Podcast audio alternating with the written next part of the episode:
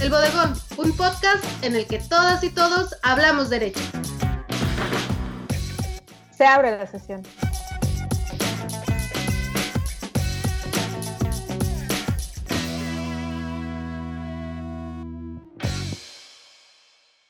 Hola, bienvenidas, bienvenidos, bienvenides a el primer episodio de El Bodegón en el 2021. Les deseamos un gran año, estamos muy felices de estar nuevamente aquí y bueno, una disculpa, nos ausentamos por un buen tiempo, pero ahora hemos vuelto y esperamos continuar de forma regular con nuestros episodios.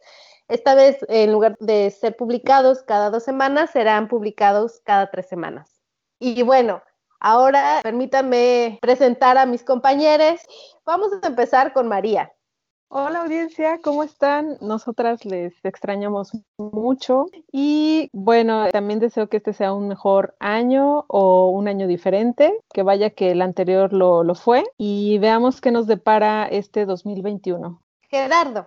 Hola a todos, bienvenidos de nueva cuenta a estos nuevos episodios y espero que para todos sea un gran año. Seguramente con todo lo que hemos aprendido del 2020 podemos afrontar los retos que nos prepara este. Así que bienvenidos. Fernando. Hola a todas y todos, un gusto nuevamente estar con ustedes. Pues muy contentos de reiniciar este bodegón, un, un gusto reencontrarme en este espacio con mis amigues y, colegas. Y pues muy contento porque el año pasado fue muy difícil, sobre todo al final del año. Este año pues inicia también muy difícil con una situación muy crítica y muy lamentable en todo el mundo, en particular en nuestro caso en la Ciudad de México pero con mucha esperanza, con mucha fe de que todo va a, pasar muy pronto y pues muy contento nuevamente de estar aquí. Mm, les comento, yo di positivo a COVID en diciembre, entonces prácticamente todo diciembre estuve en, en aislamiento, sin embargo, afortunadamente fui del, de los bendecidos asintomáticos, ¿no? Entonces ahorita todo va muy bien y pues esperemos que así siga para todos.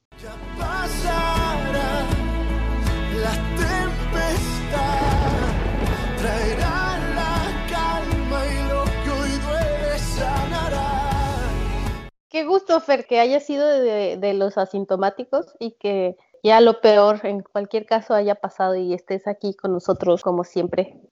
Bueno, ahora vamos a pasar a hablar de nuestro tema de este episodio. Y antes de iniciar, quisiera preguntarles a ustedes cuántas veces desearon trabajar desde casa.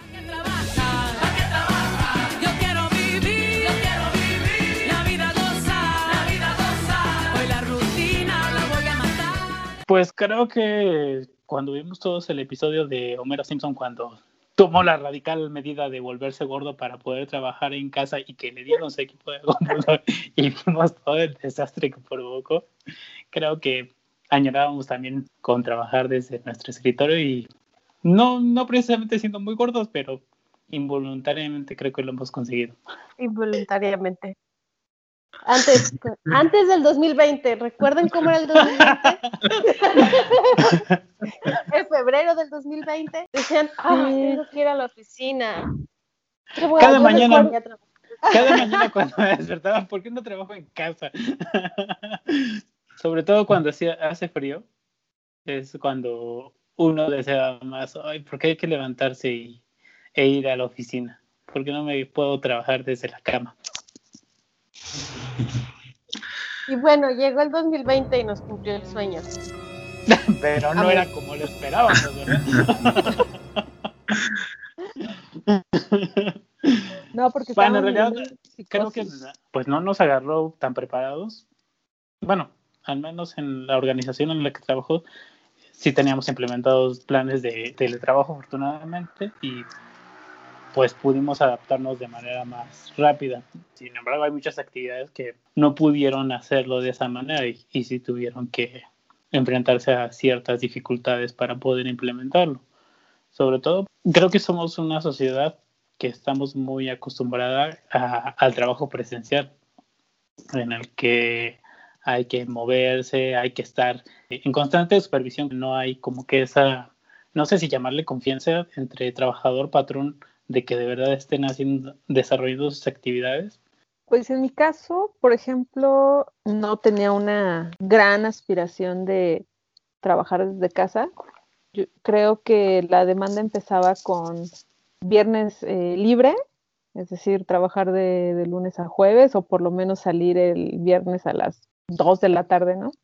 Como dijo mi lady, se nos ah, cumplió el sueño, pero eh, no, es, no es un dulce sueño o no fue un dulce sueño porque efectivamente también como comentaba Gerardo, pues no estábamos tan preparados. En algunos casos tuvimos que ingeniárnoslas para poder trabajar desde casa. Claro que hay muchas dificultades, pero a diferencia de la percepción que tiene Gerardo de que en México no, el teletrabajo no está bien visto o que no, no hay mucha apertura, pues déjame decirte, Gerardo, que en México, eh, que más bien que México es uno de los países de Latinoamérica que ha impulsado o por lo menos ha mm, estado más abierto al teletrabajo. Así que mm, a finales de 2014, según la OIT, había en México 2.6 millones de teletrabajadores. O sea, un 5% de la población económicamente activa, lo cual es ah, pues una cifra, no sé si alentadora, pero por lo menos si, si, aquí la OIT nos está diciendo que México era de los más activos en, en esta modalidad, pues bueno, ya podemos imaginar cómo habrá estado el resto de, de Latinoamérica. Y bueno, ahora con lo de la pandemia, pues muchos nos vimos obligados a desempeñar el trabajo con las herramientas, las herramientas que teníamos en ese momento, igual yo creo que las empresas ahí ingeniándoselas para poder llevar a cabo las actividades de esta manera, ¿no? En mi caso, mis horarios normales, de 9 de la mañana a 9 de la noche. Entonces, pues sí, a veces sí piensas que pues querías más tiempo de, de estar en casa, disfrutar más tu tiempo, en lo que no sean cosas eh, estrictamente laborales. Y pues bueno, como bien dicen, pues se nos concedió no de la mejor manera porque es a un precio muy alto, pero pues tenemos que adaptarnos a estas nuevas circunstancias. Eh, sí, efectivamente no estábamos preparados para que de tajo nos pusiéramos a trabajar a distancia. En mi caso fue muy difícil porque los primeros meses teníamos que incluso trabajar más allá de, las nueve de la noche en la propia casa, teníamos que trabajar sábados y domingos. Entonces, pues sí se, eh, se trastornó aún todo más porque ya estábamos en casa, pero ahora teníamos menos tiempo todavía.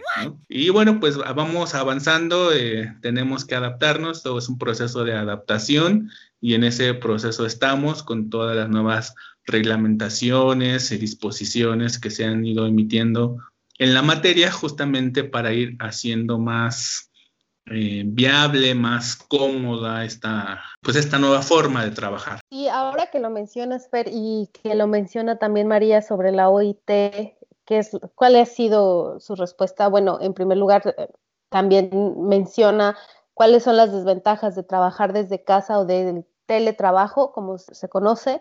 Y bueno, una de estas, de las principales desventajas es la tendencia a laborar más horas y que entonces no hay una clara división entre la vida personal y el trabajo remunerado. Y esto genera niveles de estrés, etcétera. Pero para el tema jurídico, desde la perspectiva jurídica, en México el tema tampoco estaba regulado. Ese fue uno de los principales retos que también observamos. Muchas, eh, eh, específicamente la ley federal del trabajo no, contenía las disposiciones necesarias para regular el teletrabajo. El, teletrabajo era como una cuestión de ficción, a pesar de, que existía, no, no, no se podía entender. Los jefes, como dice Gerardo, de pronto si no te veían trabajando posiblemente no entendieran que, estuvieras trabajando, ¿no? Y esta sobre, esto, esto llevó a sobredemandar la necesidad de estar pendientes del celular, del correo electrónico, responder de inmediato, ¿no? Una, la necesidad de responder de forma inmediata e instantánea a cualquier solicitud que se hiciera, ya fuera por vía de WhatsApp o por, no sé, incluso si les hayan llegado a hacer alguna mm, alguna solicitud laboral por medio de sus redes sociales, Facebook, algún compañero que lo tuvieran agregado a Facebook y que les dijera, oye, necesitamos estos. Probablemente Yo no entendí esa pregunta. ¿eh? Sí, o sea, que invadieran la esfera, la, la, esfera personal. Entonces, ah, las redes sociales, sobre todo si usas Facebook, tiene fines personales, ¿no? O sea, eran algunos pocos los que se lleven laboralmente. Pero el caso es, agregaste a tu, a tu jefe al Facebook y de repente el Facebook te, te, manda un mensaje por Facebook y te dice, oye, ¿me puedes mandar el documento tal? Este, es que aquí estoy. Pero bueno, esas son cosas de las que yo creía que no, que, que podían estar pasando. ¿Cuántos de ustedes tienen un teléfono celular personal y un teléfono celular laboral? Yo solo tengo personal. Nunca antes. Nunca antes. Ya, están prohibidos. Eh, con las medidas de austeridad están prohibidos usar teléfonos. Pero eso es en el sector público. no, eh, bueno, yo tengo una amiga del sector también que trabaja en sector público y ahora sí está realmente pensando muy seriamente en tener un teléfono solo para el trabajo y su teléfono de uso personal. Entiendo precisamente que como no estábamos acostumbrados a esa clase de situaciones de, del teletrabajo, de trabajar a, a distancia apoyado de las tecnologías de la información y comunicación, lo que nos trajo desventajas y creo que les sucedió a muchos de los compañeros, ya sea en el sector privado, público, se desequilibró tanto la vida laboral como la vida privada, porque ya no hubo manera de pues separarlas, porque prácticamente se juntaron. Entonces, pues era como cuestión de adaptarse a esa nueva rutina y también a la distancia entregar los resultados en las actividades que se venían realizando comúnmente y que creo que a muchos, bueno, derivado precisamente lo que trajo la, el confinamiento, fue que se suspendieron, en muchos de nuestros casos se suspendieron los términos. Bueno, en nuestro caso, los que este, convivimos con actividad jurisdiccional, fue desde marzo hasta agosto prácticamente donde se reactivó otra vez la actividad jurisdiccional y de hecho el Poder Judicial en nuestro caso trató de encontrar nuevas vías también precisamente para evitar el contacto físico que fue a través de las, de las tecnologías de la información también. Se pueden seguir los procedimientos en línea que tampoco funcionó tanto porque sí, se, creo que ahorita tienen un gran rezago porque se volvió a suspender otra vez los términos y ya hubo y solo en determinados casos que se consideraron urgentes sí se siguió el llamado juicio en línea, pero aún así no, no todas las partes aceptaron que se, bueno, no sé si estratégicamente o no, aceptaron que se, que se siguiera en línea. Lo que se reactivó de manera parcial la actividad, muchos, muchos juicios se llevaron de manera digamos que presencial. En el caso de las audiencias, algunas comparecencias sí lograron llevarse a través de videoconferencias, que fue la manera más práctica que encontró, al menos en el Poder Judicial Federal, fue la manera más práctica que encontraron para que continuara desarrollándose y, avanzando los procedimientos, pero no en todos los casos fueron tan afortunados. Bueno, yo lo que ahorita estoy tratando como de reordenar es lo que pasó, ¿no? Nos toma desprevenidos la pandemia para estas cuestiones de hacer trabajo en casa. Hubo ahí una desorganización en cuanto a las actividades laborales y la organización familiar o las actividades familiares o personales. Los retos se tornaron más difíciles por la cuestión de que todos estábamos encerrados, ¿no? Tanto las personas que trabajamos y como las personas que estudiaban o que estudian y que eso vino pues sí a complicar la implementación de una forma de trabajo organizada y con todas las herramientas ¿no? que se requiere para ello. Ah, yo tengo una pregunta. ¿Alguna vez ustedes utilizaron o durante esta pandemia eh, utilizaron su propia computadora para resolver algún tema del trabajo o el trabajo les proporcionó su computadora? Eh, afortunadamente la organización bueno, en mi caso sí tenemos lap, entonces pudimos llevarla a nuestro hogar para poder desarrollar las actividades que se pudieron desarrollar. En sí, no, computadora personal propia, mejor dicho, no. Sí, en mi caso también el, el, trabajo proporcionó la computadora y a todos los compañeros que no contaban con una computadora también se les proporcionó un equipo portátil para hacer sus actividades. Justamente lo que eh, comentaba al principio, es un proceso de adaptación, ¿no? Al principio sí nos tomó por sorpresa, es por eso que hubo tanto caos en cuanto a la suspensión de plazos, de términos, cómo se va a hacer la tramitación ahora.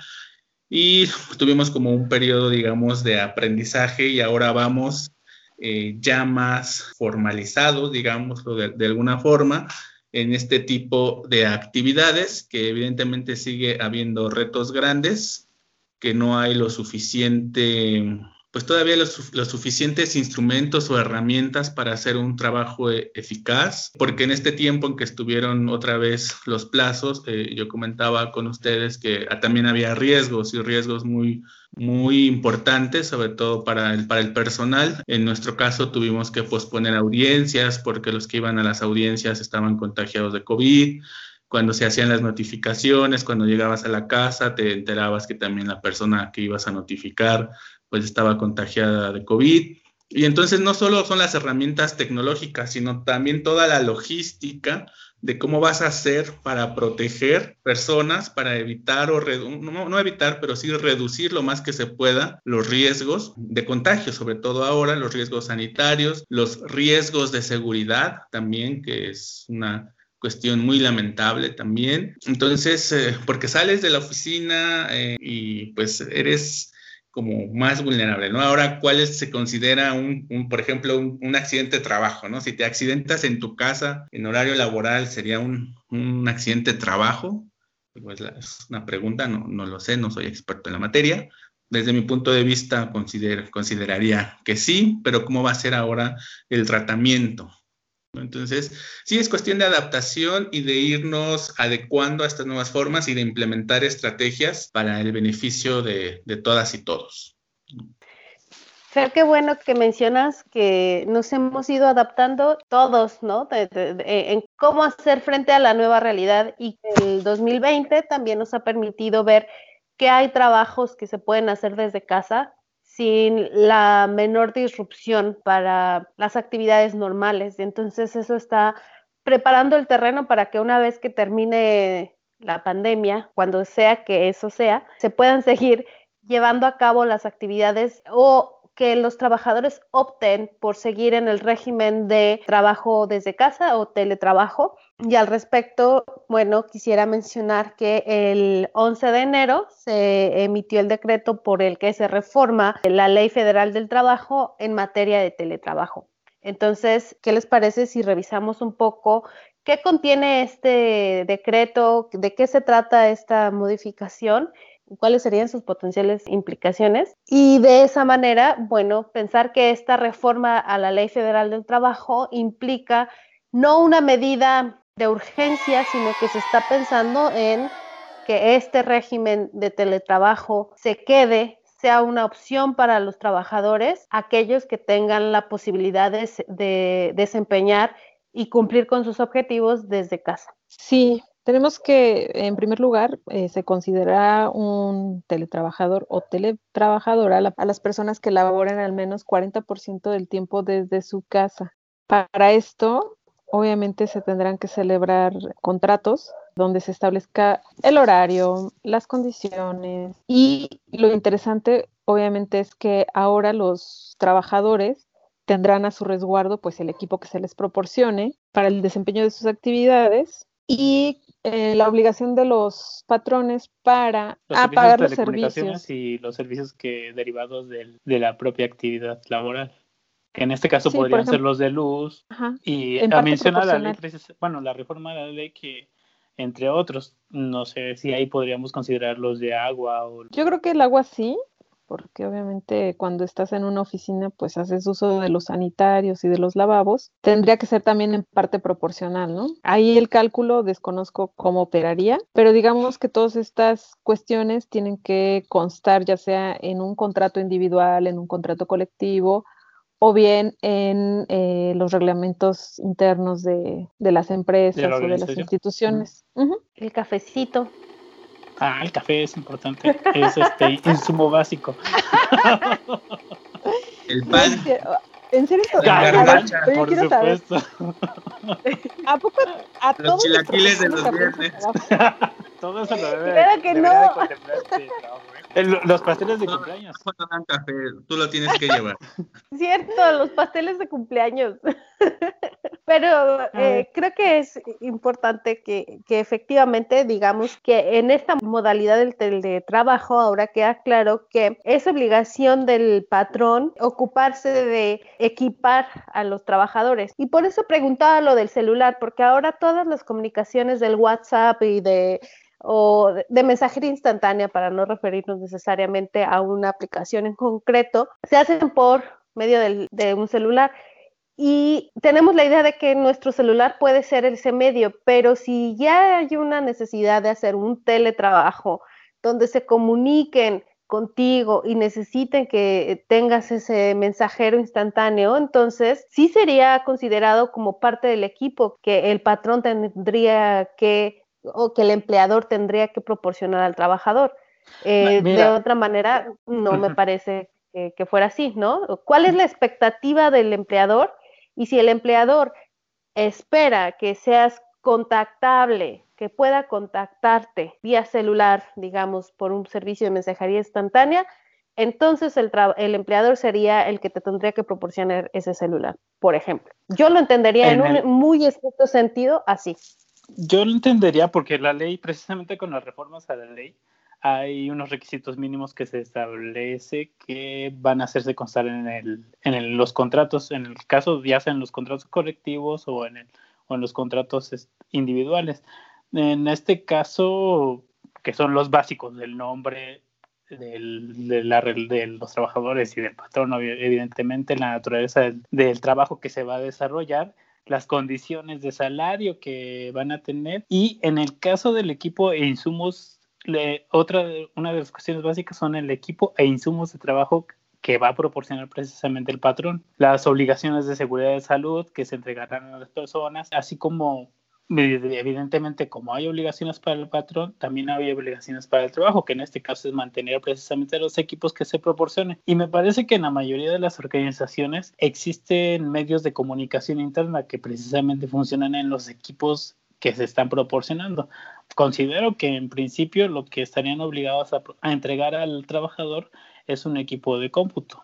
Y evidentemente dentro de ese equipo de trabajo está integrado un sistema de comunicación interna de la, de la, de la organización. Me parece que el- deberían cuidar ese aspecto sobre todo porque eh, deberían de cuidar la información y en un equipo móvil es un poco más sencillo que se descuide ese aspecto de seguridad de la información.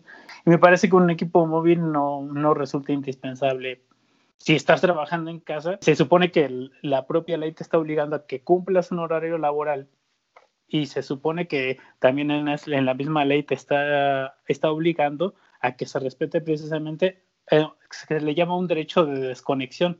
A partir de que se cumple ese horario, ya no te puede contactar. Y lo que implica precisamente es que te puedan contactar a cualquier hora, que también mm, me parece que en beneficio del trabajador y hablando de cualquier eh, problema laboral que surja, pues queda una evidencia de que está, de que estás trabajando fuera de los horarios acordados, mejor dicho, entre trabajador y patrón.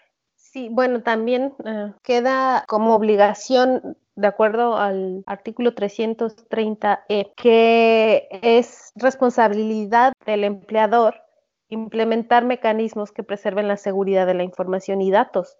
Es decir, que es su responsabilidad de asegurar que la información esté protegida y no cargar a los trabajadores con esa responsabilidad por completo. También tiene que respetar el derecho a la desconexión de las trabajadoras y de los trabajadores en esta mo- modalidad de teletrabajo. Como decíamos al principio, eh, en muchos casos el teletrabajo im- implicó que los trabajadores estuvieran conectados todo el tiempo, ¿no? Y la expectativa de que estuvieran disponibles a cualquier hora del día y de la noche con alguna duda. Y creo que esto también nos ha eh, enseñado la importancia del derecho a la desconexión y mm, dejar cerrar eh, la computadora en el caso que estés conectado por medio de computadora o no recibir mensajes también en los celulares. Por eso también mencionaba yo el caso de los mensajeros instantáneos, porque también el no enviar un mensaje es respetar el derecho a la desconexión y respetar el derecho a la privacidad de tu trabajador. En todo esto me he referido a los trabajadores de forma general, solo por fuerza de costumbre, pero me refería a los y las a, trabajadoras y los trabajadores. El caso es que eso necesitamos como también respetar el derecho a, la desconexión de este eh, y la privacidad en los dispositivos móviles de los trabajadores, ¿no? Para complementar nada más lo que estabas diciendo, mi lady, sobre eh, la obligación de las y los trabajadores de cuidar, resguardar la información, etcétera, pues los patrones también tienen justamente la obligación de establecer mecanismos de capacitación y asesoría necesarios para que el personal sepa cómo resguardar esta información de manera adecuada y justamente no sufran algún ataque cibernético. Pero también un poco antes, o sea, que des un borrar que no debías dar, o sea, o aceptar una actualización en algún software que no debías actualizar.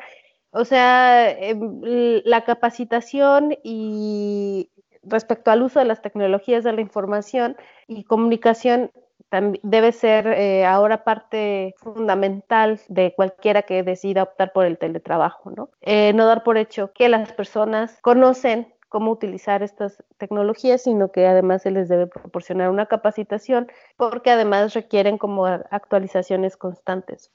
Y una de las cuestiones precisamente de esos nuevos derechos que se están generando, bueno, no generando, mm, vaya, lo que también debe de contemplar según la ley, entre los insumos que debe de otorgar el patrón es precisamente una silla ergonómica a los trabajadores, así como también impresoras, entre otros insumos, así como también los mantenimientos. No es tan descabellado eso porque realmente muchas familias no tienen como un espacio adecuado para hacer el teletrabajo. Pensemos en una familia de una pareja, dos hijos, en donde los dos trabajan, los hijos están en la escuela y entonces los cuatro están conectados al mismo tiempo en una computadora y pues es un caos porque no se entiende quién es quién porque es un espacio pequeño en donde habitan y entonces pues interfiere las clases en línea de los niños, la, el trabajo de, cada uno de los integrantes de la pareja.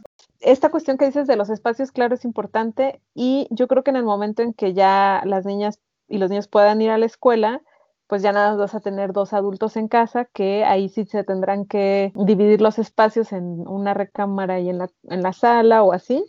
Pero justamente lo que dices, necesitan material de oficina que incluye obviamente una silla cómoda en la que no, no se te curve la, la espalda y después no tengas problemas por la mala postura que generalmente no tenemos esa cultura de pues de sentarnos correctamente para no lastimar el cuerpo. De acuerdo. Pues dices silla ergonómica y yo lo que me imaginaba era que también podían darte un, escritorio de esos que se levantan por si tienes problemas de espalda, entonces puedas hacer todo de, de pie y sentarte cuando quieras. Porque hay personas que tienen problemas de espalda. Sí, y que estar sentado puede ser bastante incómodo, ¿no? Entonces hay escritorios de pie y así, pero fue lo que yo me imaginé, pero cada quien.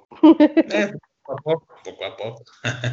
Y, Exacto, poco a poco. Sí, bueno, y, y, también esta reforma laboral incluye la necesidad de establecer mecanismos, sistemas operativos y cualquier tecnología para supervisar el, el, teletrabajo y deben ser proporcionales a su objetivo. Nuevamente nos referíamos al derecho a la privacidad, pues sí, se debe garantizar el derecho a la intimidad del, de quienes trabajan para un empleador o em, y se debe respetar el marco jurídico aplicable en materia de protección de datos personales. Es decir, que el que tú proporciones una computadora no quiere decir que puedas estar utilizando los sistemas operativos o tecnológicos para invadir la privacidad u obtener otros datos de las y los trabajadores que utilizan esos equipos de cómputo. Pero es que también existe ahí un principio de que vas a destinar precisamente el, equipo que se te está proporcionando exclusivamente para las actividades que se desarrollan en la,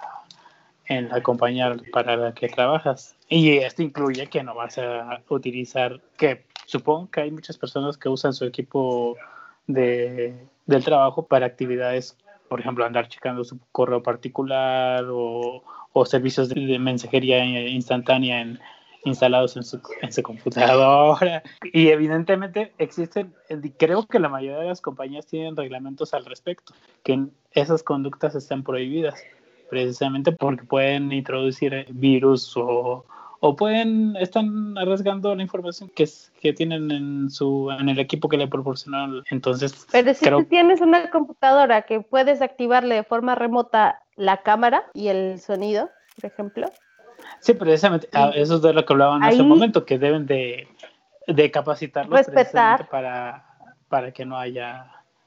No, yo ah, pensaba al revés. De hecho, de hecho precisamente... o sea, que los, eh, eh, los empleadores no pueden utilizar esos medios para invadir la privacidad de, de, las personas, ¿no? O sea, si yo tengo un, un mecanismo de vigilancia eh, instalado, de vigilancia de monitoreo instalado en la computadora y decido que voy a prender la camarita para checar que efectivamente la persona está trabajando, pues de alguna manera estoy invadiendo su privacidad porque esa persona está trabajando desde su casa. Entonces, tengo que respetar esos derechos.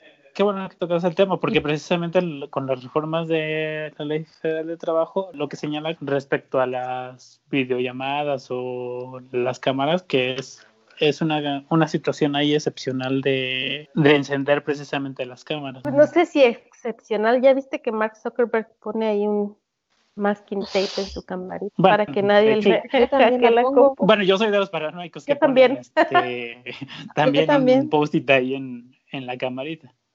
Entonces, no. A ver, ¿por qué? Si confías tanto. No, porque evidentemente, pues, ¿qué tal si uno está haciendo, sacándose los mocos y y no quiero que me vean sacando los mocos. Dándole la mordida a la torta. Exacto, que, que esté con, comiendo mi gordita ahí en, al lado de la computadora. Precisamente ese, el artículo 30i Dice que solamente podrá utilizarse cámaras de video y micrófonos para supervisar el teletrabajo de manera extraordinaria o cuando la naturaleza de las funciones desempeñadas por la persona trabajadora bajo la modalidad de teletrabajo lo requiera. O sea que ni siquiera sería para las videoconferencias, porque hay muchos a los que no nos gusta peinarnos para una videoconferencia, ¿verdad? Entonces no están, digo, como trabajadores es bueno saber que no estamos obligados a prender la cámara en una videoconferencia ni para cualquier cuestión extraordinaria. Dice que es de manera muy extraordinaria, únicamente para actividades de supervisión, porque hay muchos superiores jerárquicos que son muy ya ni siquiera es una, una cuestión ahí de la organización, sino es una cuestión propia del, del superior jerárquico que a veces quiere ver dónde estás o qué estás haciendo, o si estás en tu lugar. Así es. Y bueno, finalmente mm, en los transitorios, el segundo es muy importante porque de lo que decía Fernando sobre los riesgos de trabajo y, y estas cuestiones de cuándo va a proceder y cuándo no, pues precisamente en el segundo transitorio dice que el Ejecutivo dispondrá de un plazo de 18 meses contados a partir de la entrada en vigor del decreto de estas reformas, para publicar una, una NOM, una norma oficial mexicana, que rija las obligaciones en materia de seguridad y salud en el trabajo para el teletrabajo. En términos generales, por lo que hemos estado conversando, para mí la, la reforma en materia de teletrabajo, pues es adecuada, es de avanzada de las primeras eh, normativas en la materia en América Latina y pues esperemos que sea un buen marco o un buen inicio para dar el marco de actuación de empleadores, de trabajadores y de autoridades en el respeto de los derechos laborales de todas y de todos. Sobre todo porque durante la implementación precisamente el año pasado de teletrabajo para muchas compañías, creo que abusaron un poco de, de que había una ausencia de regulación porque incluso en algunas organizaciones lo que hicieron fue reducirles el salario a más, pues sí obligarlos, no sé si fue obligarlos, pero sí coaccionaron a los trabajadores para que firmaran convenios de sus contratos para reducirles el, un porcentaje de lo, del, del salario que estaban percibiendo originalmente. Y creo que eso, pues bueno, la ley ya está previendo con esa reforma, lo que hace es garantizar que no se vuelva a cometer esa clase de, acciones que van en contra de los derechos de los trabajadores. Y también fíjate, Gerardo, que establece la posibilidad de que si el trabajador o la trabajadora desea volver de manera presencial, lo puede hacer sin ningún problema. A ver, chicos, por ahí tengo nada más un dato que sí me gustaría eh, que se quedara. Eh, de acuerdo con la Secretaría del Trabajo y Previsión, Social, 70% de las actividades laborales podrían desarrollarse de manera remota con base en el empleo de las TIC, pero solo el 20% está preparada para ello.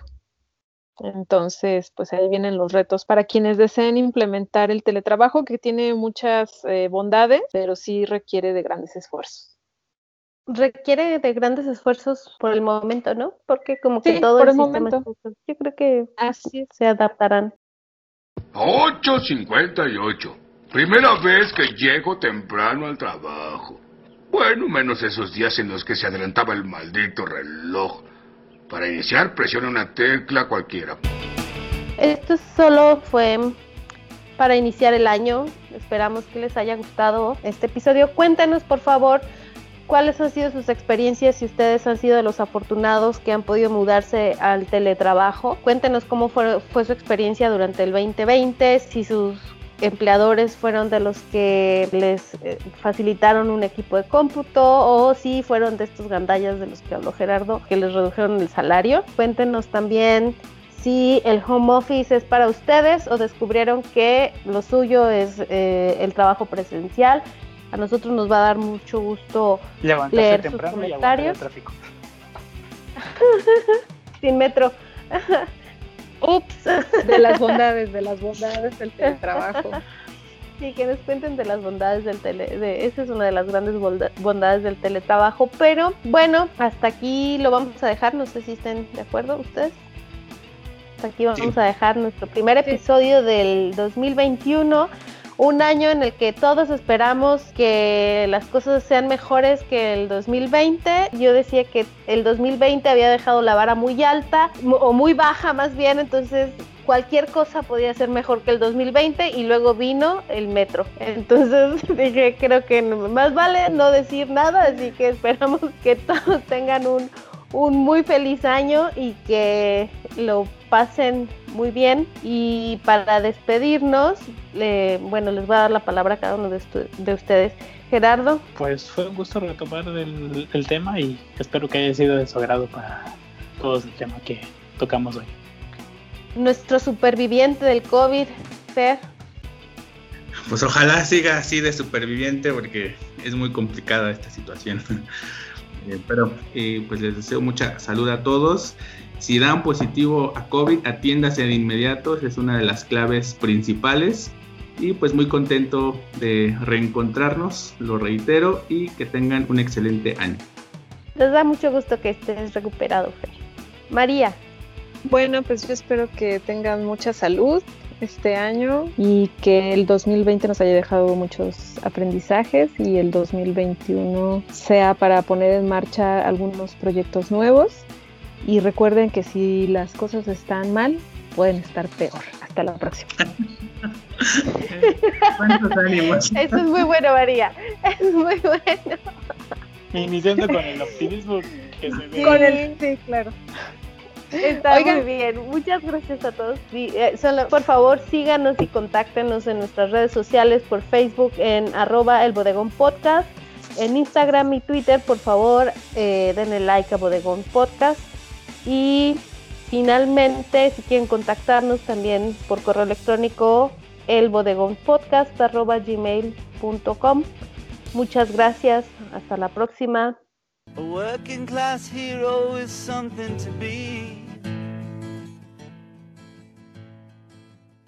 Se cierra la sesión.